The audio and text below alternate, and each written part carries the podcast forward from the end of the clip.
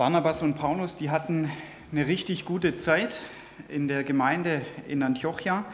In den letzten beiden Predigten habe ich darüber schon gesprochen. Es war so, es hat einfach gepasst. Es waren die richtigen Leute mit den richtigen Gaben zur richtigen Zeit am richtigen Ort. Und es ist ein Prinzip Gottes, ähm, dass er einfach einerseits Leute begabt, dass er dann zu ihnen auch sagt, das und das habe ich mit euch vor, das und das möchte ich mit euch machen. Und wenn die beiden Dinge dann zusammenkommen, dann kommt die Kraftwirkung auch von Gott. Ich lese uns dazu vor aus 1. Korinther 12, Vers 4. Das ist dieses Prinzip, was dort dahinter steckt. Es gibt viele verschiedene Gaben, aber es ist ein und derselbe Geist dann in Klammer, der sie uns zuteilt. Es gibt viele verschiedene Dienste oder dazu kannst du auch sagen Aufgaben oder auch Ämter, aber es ist ein und derselbe Herr, wieder in Klammer, der uns damit beauftragt. Und es gibt viele verschiedene Kräfte, die daraus dann entstehen, aber es ist ein und derselbe Gott, durch den sie alle in uns allen wirksam werden. Und dieses Wort, was hier steht, habe ich beim letzten Mal schon erwähnt. Da kommt das deutsche Wort Energie davon her. Also das ist die göttliche Energie, die dann da freigesetzt wird. Das ist die göttliche Energie, die hier wirksam wird. Und es war damals nichts anderes bei Barnabas und Paulus in Antiochia. Und es ist heute auch nichts anderes in jedem Christenleben weltweit und auch bei uns hier in der Gemeinde. Ja, jeder Mensch ist begabt, ist auch von Gott begabt. Und Jesus will da mit dir darüber ins Gespräch kommen. Er sagt, ich habe was vor mit dir. Ich habe eine Aufgabe für dich. Und wenn du diese Aufgabe annimmst, dann wird die göttliche Kraft, die göttliche Energie freigesetzt in deinem Leben und auch in dem Leben von den Menschen, denen du dienst. Und so war das in Antiochia bei Barnabas und Paulus, die werden hier explizit erwähnt ähm, in der Apostelgeschichte. Ich lese da später noch ein paar Verse draus vor. Und durch die beiden, unter anderem, ist die Gemeinde gewachsen. Wachstum einerseits äußerlich, neue Leute haben angefangen an Jesus zu glauben, Wachstum aber auch innerlich, die Christen wurden gelehrt. Die beiden hatten zum Beispiel auch eine Lehrgabe. Ja, also sie haben ihre Gaben eingebracht und diese Gaben, die sie hatten, die zumindest ähm, Lukas hier erwähnt, war Lehre und auch Prophetie. Ja, dort heißt es in Apostelgeschichte 13, im ersten Vers, in der Gemeinde von Antiochia gab es eine Reihe von Propheten und Lehrern.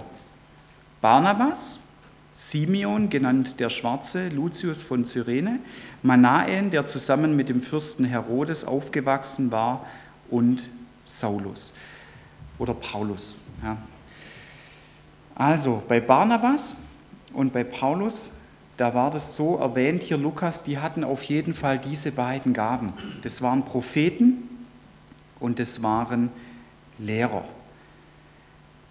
Und es gibt unterschiedliche Aufstellungen über Gaben ähm, im Neuen Testament.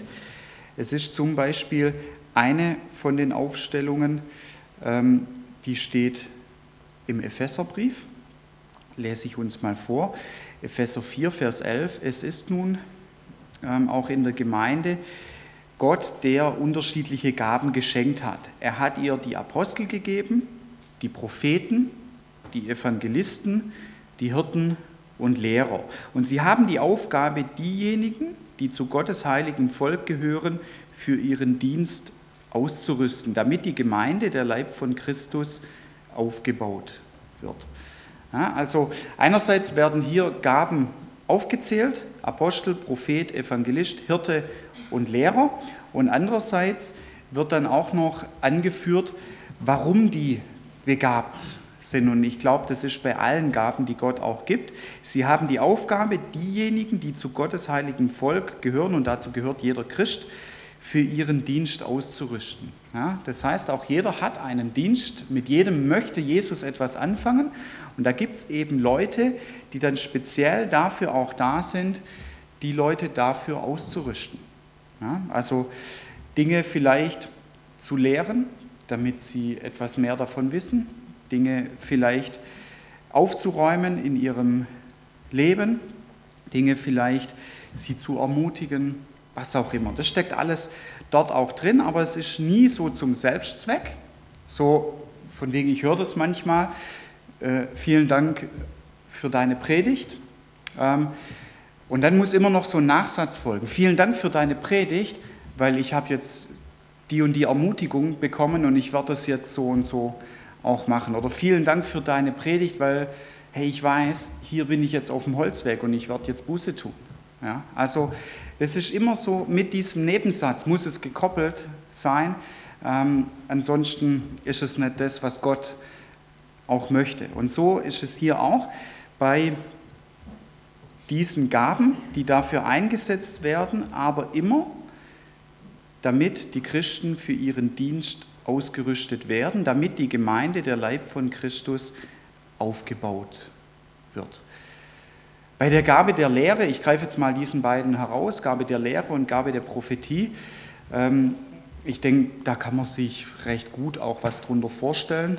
Ähm, das ist einfach, dass man Leute unterrichtet. Bei der Gabe der Prophetie, da möchte ich was anfügen, aus dem ersten Korintherbrief im 14. Kapitel. Dort wird ein bisschen was über die prophetische Gabe gesagt. Da wird die ein bisschen erklärt. Ich lese da mal vor aus dem ersten Vers, dann ein bisschen was aus dem dritten und dann auch noch aus dem vierten Vers. Das soll also euer Ziel sein. Ein Leben, das von der Liebe bestimmt wird Bemüht euch aber auch um die Fähigkeiten, die uns durch den Geist Gottes gegeben werden. Und wenn ich das sage, denke ich vor allem an die Gabe des prophetischen Redens.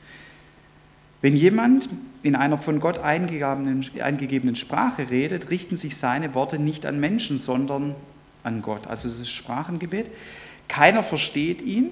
Was er durch Gottes Geist gewirkt ausspricht, bleibt ein Geheimnis.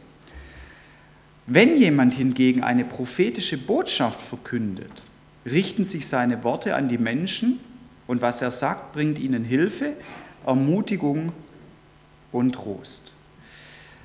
Wer in einer von Gott eingegebenen Sprache redet, bringt damit sich selbst im Glauben weiter. Wer prophetisch redet, der dient der ganzen Gemeinde. Drei Sachen greife ich hier mal raus. Paulus sagt, ähm, dass die prophetische Rede etwas ganz Besonderes auch ist.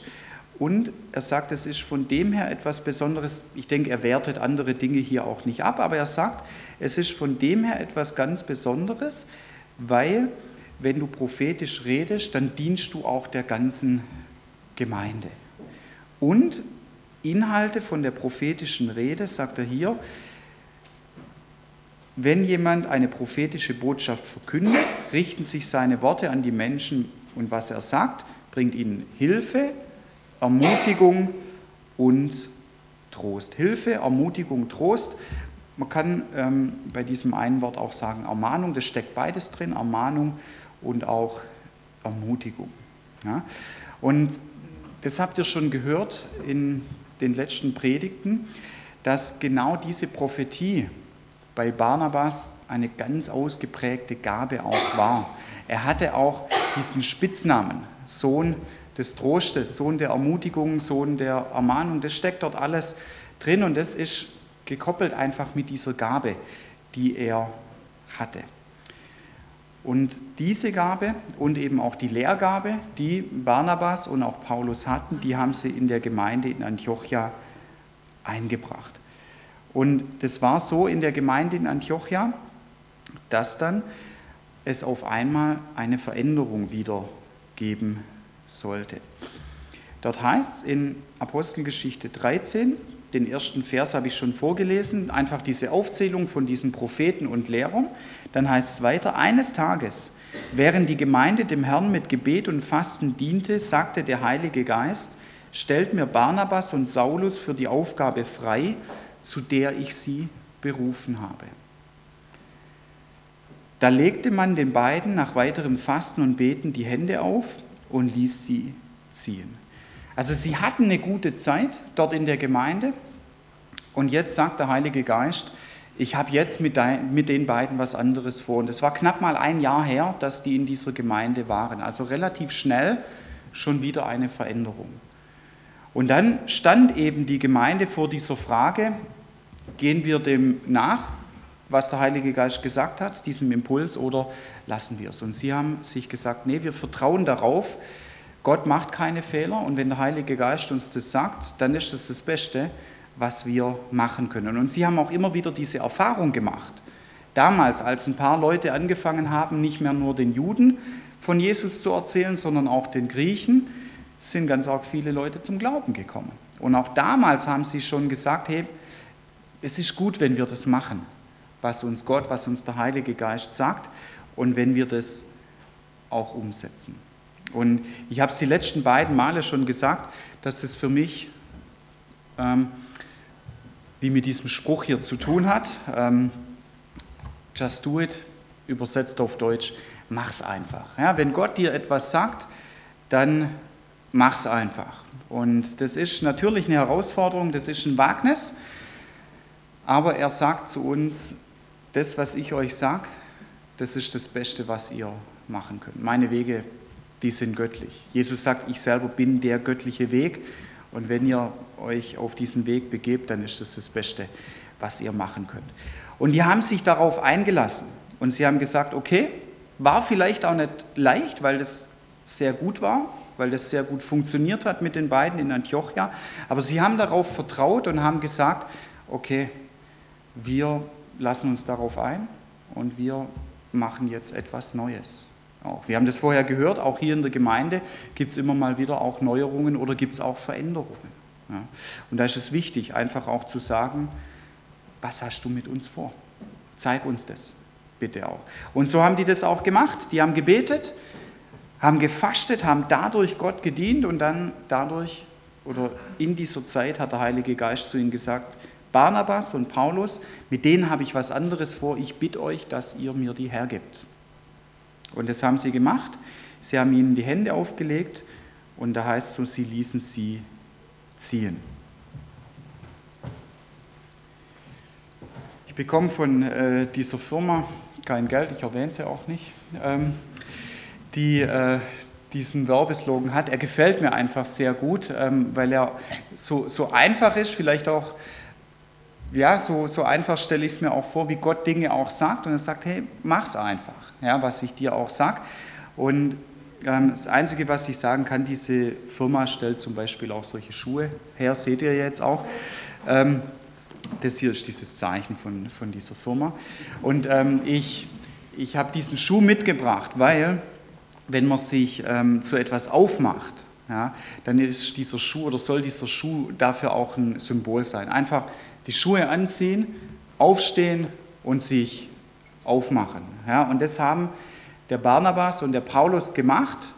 Die haben sich gesagt und die Gemeinde hat es unterstützt, okay, wir machen das einfach. Und wir lassen die beiden ziehen und ähm, genau, die ziehen sich jetzt die Schuhe an und die gehen dorthin, wo der Heilige Geist sagt, da habe ich was mit euch vor. Und da lese ich uns jetzt ähm, weiter.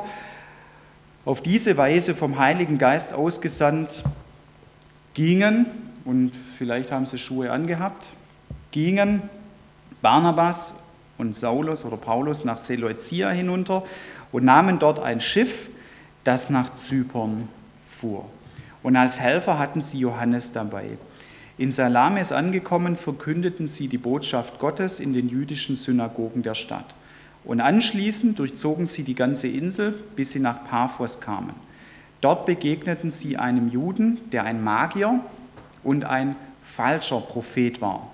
Er hieß Bar Jesus und gehörte zum Gefolge von Sergius Paulus, dem Prokonsul oder kann ich auch sagen Statthalter der Insel, einem klugen und vernünftigen Mann.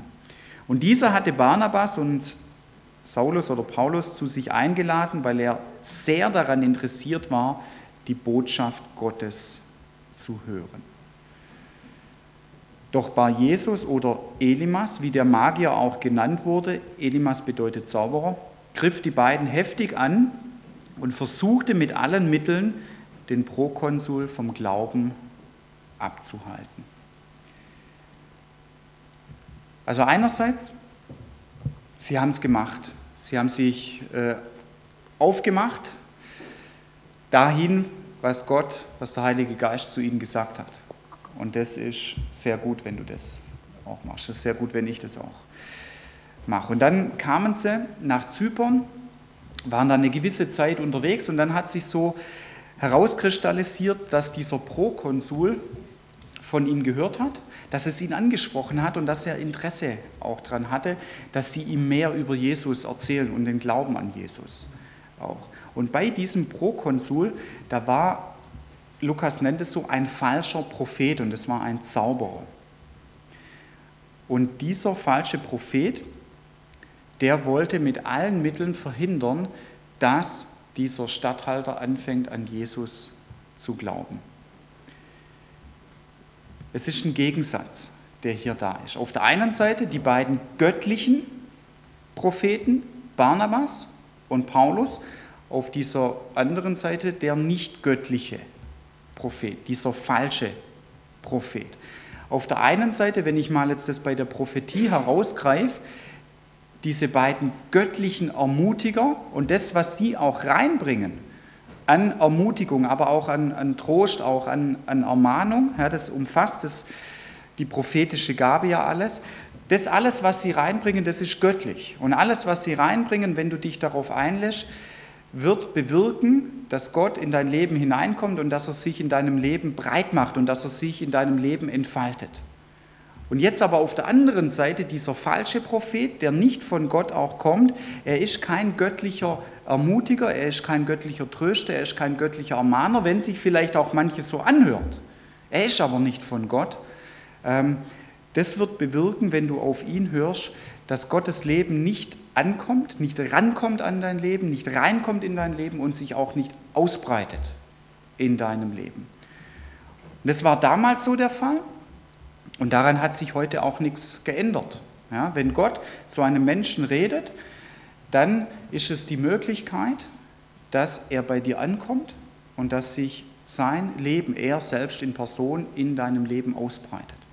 Und wenn ein Mensch kommt, der nicht von Gott auch ist, der kein göttlicher Prophet ist, kein göttlicher Ermutiger, dann wird es auch nicht der Fall sein. Was ich, ich sage es mal so, ganz interessant finde, damals hat man ja gesehen, dass es ein ziemlicher Kampf war, beziehungsweise Lukas hat es eben auch so aufgeschrieben. Dieser Bar Jesus griff die beiden heftig an und versuchte mit allen Mitteln den Prokonsul vom Glauben abzuhalten dass es damals in Zypern schon so war, dass ähm, Christen und Leute, die nicht an Christus geglaubt hatten, große Schwierigkeiten, sag ich mal so, miteinander hatten.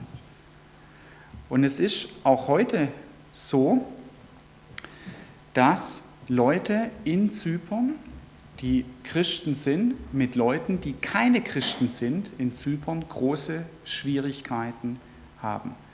Ich kann dazu jetzt nicht so arg viel sagen. Ich habe äh, mich im Vorfeld bei der Vorbereitung auf die Predigt auch mal ziemlich intensiv mit der äh, zypriotischen äh, Geschichte auseinandergesetzt und das ist gar nicht so einfach, dass man das in ein, zwei Sätzen dann auch sagt.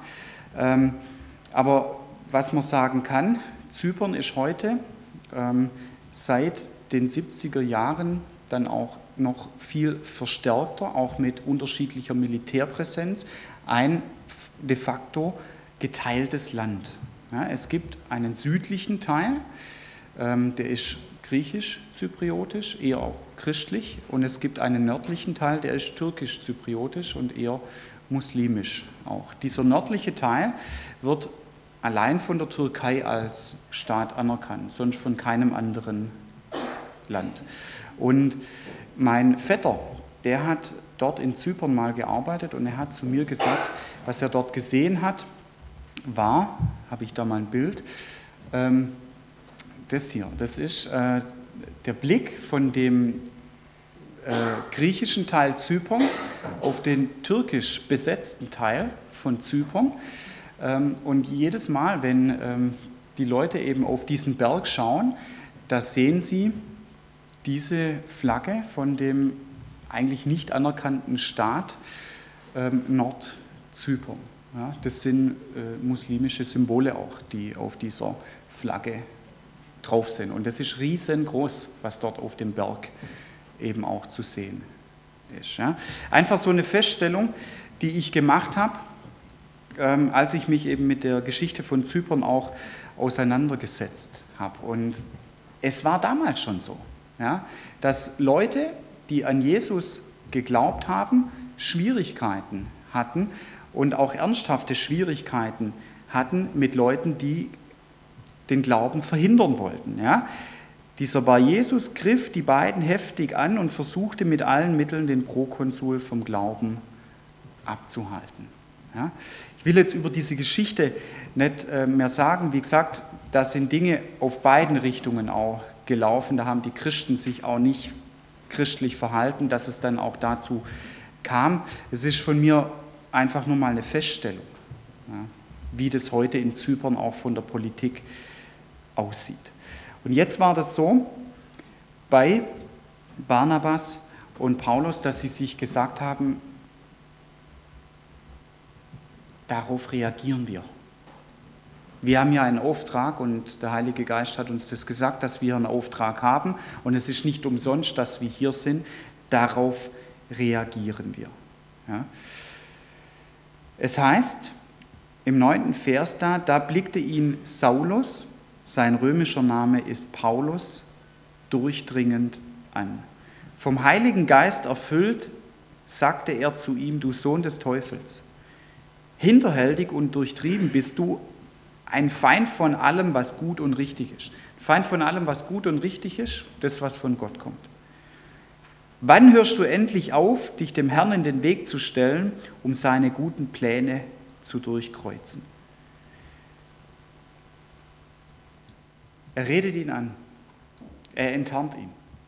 Ja, er hat da auch so eine Gabe dafür, er weiß, was hier läuft. Das ist auch ein Aspekt von prophetischer Gabe, dass Leute, die diese Gabe auch haben, dass sie teilweise auch so ein bisschen hinter die Kulissen schauen können und dass sie sehen können, was dahinter auch läuft oder dass sie sehen können, wenn es in diese Richtung auch geht, dann wird sich das so auch entwickeln, gut oder auch schlecht. Ja, da haben sie ein Gespür dafür auch.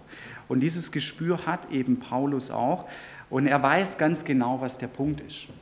Ja, und er spricht es auch sehr deutlich aus. Er weiß sofort, ähm, in wessen Auftrag dieser Bar Jesus hier ist und was er machen möchte. Er sagt, der Sohn des Teufels, hinterhältig, durchtrieben, du bist ein Feind.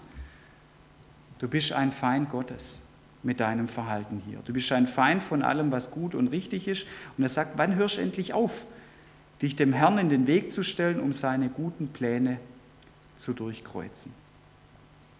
Und dann heißt es weiter, jetzt bekommst du die mächtige Hand des Herrn zu spüren. Du wirst eine Zeit lang blind sein und die Sonne nicht sehen können. Und im selben Augenblick fand sich der Magier in tiefster Dunkelheit gehüllt. Er tappte hilflos umher und suchte jemanden, der bereit war, ihn an der Hand führen. Paulus betet dann auch sehr konkret, man weiß es jetzt nicht, ähm, Lukas hat es nicht aufgeschrieben, ob ihm der Heilige Geist das gesagt hat, dass er genau das auch beten soll. Einerseits war er sich sicher, dass er das machen sollte und andererseits hat er es gemacht. Ja. Ich finde, beim Gebet ist es so eine Sache, ähm, dass wir schon auch sehr konkret beten sollen. Und äh, Jesus selber legt uns das ähm, auch ans Herz. Zum Beispiel, nochmal bevor ich da was über Jesus auch sage, in Jakobus 4, Vers 2, da heißt es, ihr habt nichts, weil ihr nicht bittet. Ihr habt nichts, weil er auch nicht konkret um Dinge auch bittet. Was er auch sagt, wir wollen das jetzt auch. Ja, wir haben hier einen Mangel und wir wollen das jetzt auch, dass du diesen Mangel wegnimmst. Und ich lese uns ähm, was vor aus Johannes 6 vom 66. Vers an. Das war eine Zeit, da haben ganz arg viele Leute Probleme bekommen mit Jesus, weil das, was er gesagt hat, war ihnen zu radikal. Ja, so ein bisschen war es auch okay, so ein bisschen, was sie auch hören wollten, war auch okay. Ähm, aber er hat Dinge gesagt und er hat Worte verwendet, das hat nicht in ihr Frömmigkeitsbild hineingepasst und das war nicht in Ordnung für sie. Und da heißt es dann in Johannes 6,66, von da an zogen sich viele seiner Jünger von ihm zurück und begleiteten ihn nicht mehr. Sie haben gesagt, Ende der Fahnenstange, ähm, hier gehen wir nicht mehr mit. Wir haben andere Vorstellungen von dir was auch deine Aufgabe ist. Wir haben andere Vorstellungen vom Messias. Ähm, wir kehren zurück von, zu, zu anderen Wegen.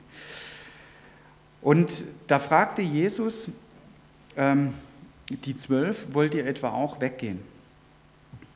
Ja, also er stellt ganz konkrete Frage und sagt, wie sieht es bei euch aus? Was wollt ihr?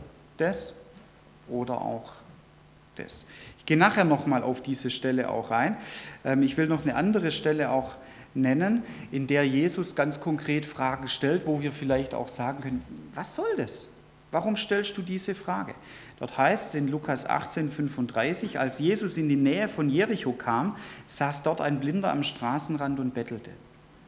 Er hörte, wie eine große Menschenmenge vorüberzog und er erkundigte sich, was das zu bedeuten habe. Jesus von Nazareth kommt vorbei, erklärte man ihm. Da rief er, Jesus, Sohn Davids, hab Erbarmen mit mir. Und die Leute, die vor Jesus hergingen, die fuhren ihn an, er soll still sein. Doch er schrie nur umso lauter, Sohn Davids, hab Erbarmen mit mir. Jesus blieb stehen und ließ ihn zu sich holen. Als der Blinde vor ihm stand, fragte ihn Jesus, was möchtest du von mir? Herr, antwortete er, ich möchte sehen können. Ich habe mir so gedacht, Jesus, warum stellst du diese Frage? Hättest dir vielleicht auch denken können, ja, dass er geheilt werden möchte von dir, aber Jesus stellt diese Frage. Was möchtest du von mir? Und dann muss er es aussprechen. Er muss es aussprechen, ich möchte sehen können. Und genauso ist es heute auch. Du musst zu Jesus ganz konkret die Dinge auch sagen, die du von ihm erbittest. Da sagt Jesus zu ihm, du sollst sehen können. Dein Glaube hat dich gerettet. Im selben Augenblick konnte der Mann sehen, er folgte Jesus nach und er lobte und er pries Gott. Ja? Also auch heute, wenn du betest oder wenn du deine Gebete auch ähm, formulierst, mach das ganz konkret auch. Ja? und ähm, formulierst sie ganz konkret auch. Formulierst vielleicht anders, wie ich höre das immer mal wieder, Herr, wenn du willst. Jesus ist der Heiland, warum sollte er nicht wollen? Ja? Herr, wenn du willst, dann hilf unserem Mangel hier ab, dass wir zum Beispiel gerade keinen Teamkreis haben. Glaubt ihr wirklich, dass Jesus das nicht will? Dass Leute, dass Teenager in dem Alter nicht von ihm hören, von ihm geprägt werden auch. Ich habe mir das angewöhnt, dass ich diese Passage, wenn du willst, dass ich das rausstreiche aus meinem Gebetsleben. Ja? Oder Jesus, du könntest doch das und so, so und so auch machen. Habe ich mir auch angewöhnt, habe ich rausgestrichen, diese ganzen ähm, Möglichkeitsformen, diese ganzen Konjunktive, du könntest doch, wenn du wolltest und so weiter, habe ich mir gesagt, streiche ich alles raus und ich sage das ganz konkret zu Jesus, Jesus, ich möchte das. Ähm, weil ich das auch so in der Bibel immer wieder gefunden habe. Ja? Und er fragt sogar ganz konkret, was möchtest du überhaupt? Ja? Und ich muss sagen, ich mache sehr gute Erfahrungen damit, äh, dass ich diese Passagen so angefangen habe rauszustreichen ähm, aus meinen Gebeten auch. Was jetzt der Punkt war, was wir so gehört haben, Antiochia hat es angefangen, Zypern war noch so ein Punkt. In Zypern war, ist es auch noch so, dass es noch nicht zu Ende ist. Ich lese noch das Ende vor, ähm, wie das dann eben auch weiterging. Also Paulus sagt zu ihm, jetzt bekommst du die mächtige Hand des Herrn zu spüren. Ja? Und er ist dann blind geworden, dieser Zauberer, und dann heißt es im nächsten Vers, als der Prokonsul das sah, kam er zum Glauben, tief beeindruckt von der Lehre des Herrn, die solche Dinge bewirkte. Er hat angefangen an Jesus zu glauben und er war tief beeindruckt. Und dieses tief beeindruckte, das war zum Beispiel auch eine Sache, was ich vorher schon gelesen habe, was dann bei den Jüngern, die bei Jesus geblieben sind. Und da entscheidet sich's halt. Bleibe ich dran, bleibe ich auch dran in der ganzen Fülle, bleibe ich auch dran, wenn er mir Dinge vielleicht auch sagt, die neu sind, die herausfordernd auch sind. Und dann werde ich das auch erleben. Ja, also Jesus fragte die zwölf, wollt ihr auch weggehen? Was wollt ihr? Herr, zu wem sollten wir gehen? antwortete Simon Petrus. Du hast Worte, die zum ewigen Leben führen, dass das ewige Leben auch ankommt, reinkommt in meinem Leben, dass es sich entfaltet in meinem Leben. Und wir haben ähm, geglaubt und wir haben erkannt, dass du der Heilige Gottes bist, den Gott gesandt hat. Ja, er sagt dann zu Jesus praktisch, was für eine Frage, Jesus. Ich habe geglaubt, ich habe dir vertraut und ich habe das erkannt. Du bist die Wahrheit und es hat sich bewahrheitet in meinem Leben. Es gibt keinen anderen Weg. Und das, was du sagst, da will ich hingehen. Ich will darauf hören und ich will es tun und ich will zum Staunen kommen. Und wir haben das gesehen, das war ähm, eine Sache in Antiochia, das war eine Sache in Zypern. Und es ist ganz genauso die Sache, die bei dir möglich ist, wo Jesus zu dir auch sagt, die bei dir auch dran ist. Dass du hörst, er redet heute Morgen auch zu dir und dass du die Dinge auch tust, dass du, dass du es wagst und er sagt, ich will, dass du zum Staunen kommst. Vielleicht ist es auch ein Punkt, dass du nachher sagst, ähm, ich will, dass da jemand anders noch für mich betet. Dass ich die Dinge vielleicht auch höre oder dass ich eine Ermutigung bekomme im Gebet oder dass du darüber auch redest. Ich weiß nicht so recht. Könnte das etwas auch sein? Ja? Also, wenn du auch willst, komm auf mich zu. Und wir können sprechen auch über deine Gaben, vielleicht auch über mögliche Bereiche, damit du zum Staunen kommst, damit du zu diesem göttlichen Staunen auch kommst. Von dem her, tu es einfach. Just do it. Ich möchte uns zum Abschluss noch einen kleinen Auszug vorlesen aus einem Artikel, den ich gefunden habe in der Süddeutschen Zeitung, der auf diesen äh, Slogan äh, eben Bezug nimmt. Dort heißt es, für Menschen, die gerne ausufernd über ihr Leben orakeln, sind diese Worte wie ein Stich, weil sie vermutlich den Kern dessen freilegen, was Erfolg ausmacht. Das unbedingte Loslassen, das Machen, ohne Reden, ohne Rücksicht auf Hindernisse. Der Spruch ist bisweilen zum Fürchten, weil er eigenen Entschuldigungen für das Nichthandeln den Gar ausmacht, weil er herausfordert. Es ist ein Spruch, der im Gründerzentrum der Industrie- und Handelskammer genauso zu seiner Geltung käme wie im Reisebüro ums Eck oder im Baumarkt. Er besagt, sich endlich selbstständig machen oder endlich verreisen, endlich die Gartenlaube bauen. Mach's einfach. Und zu diesem Artikel, da ergänze ich noch, es ist ein Spruch, der heute auch zur Geltung in deinem Glaubensleben und in deinem Gemeindeleben kommen kann. Je nachdem, was dir der Heilige Geist sagt, je nachdem, was deine Gaben sind und du sie einsetzt. Es ist ein Spruch, der dich durch die Anwendung zum Staunen bringen wird. Und da sagt Gott, ich will meine Energie in dein Leben freisetzen. Und er sagt er, willst du das erfahren? Dann hör, vielleicht hast du heute Morgen auch gehört, dann setz dich dort ein, wo du begabt bist. Oder mach die Dinge, wo ich zu dir sage. Mach dich auf den Weg. Ja? Just do it. Tu es einfach. Amen. In zwei Wochen gibt es nochmal einen Teil darüber, wenn es dann ist, wenn wir unterwegs sind und was da für Herausforderungen auch kommen können. Ich bete mit uns.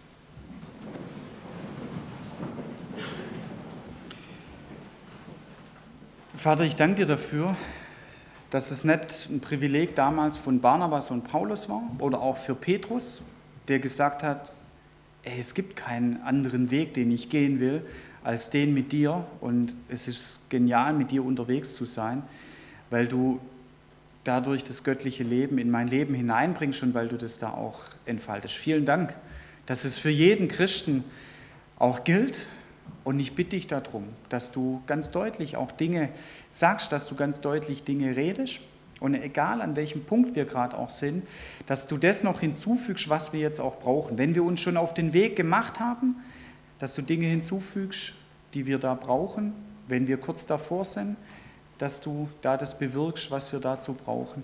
Und ich danke dir dafür, dass dieses Prinzip sich auch erfüllt, dass wir dadurch auch deine Kraft, deine Energie in unserem Leben erfahren und dass es freigesetzt wird.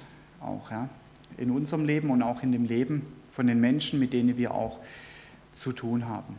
Danke, Herr, dass du zu uns das auch sagst und dass es eine begründigte Hoffnung auch ist, dass es eine begründigte Ermutigung auch ist, dass du sagst, ich bin an deiner Seite mit meinem Geist auch und von dem her kannst du es wirklich einfach tun. Danke dafür. Amen.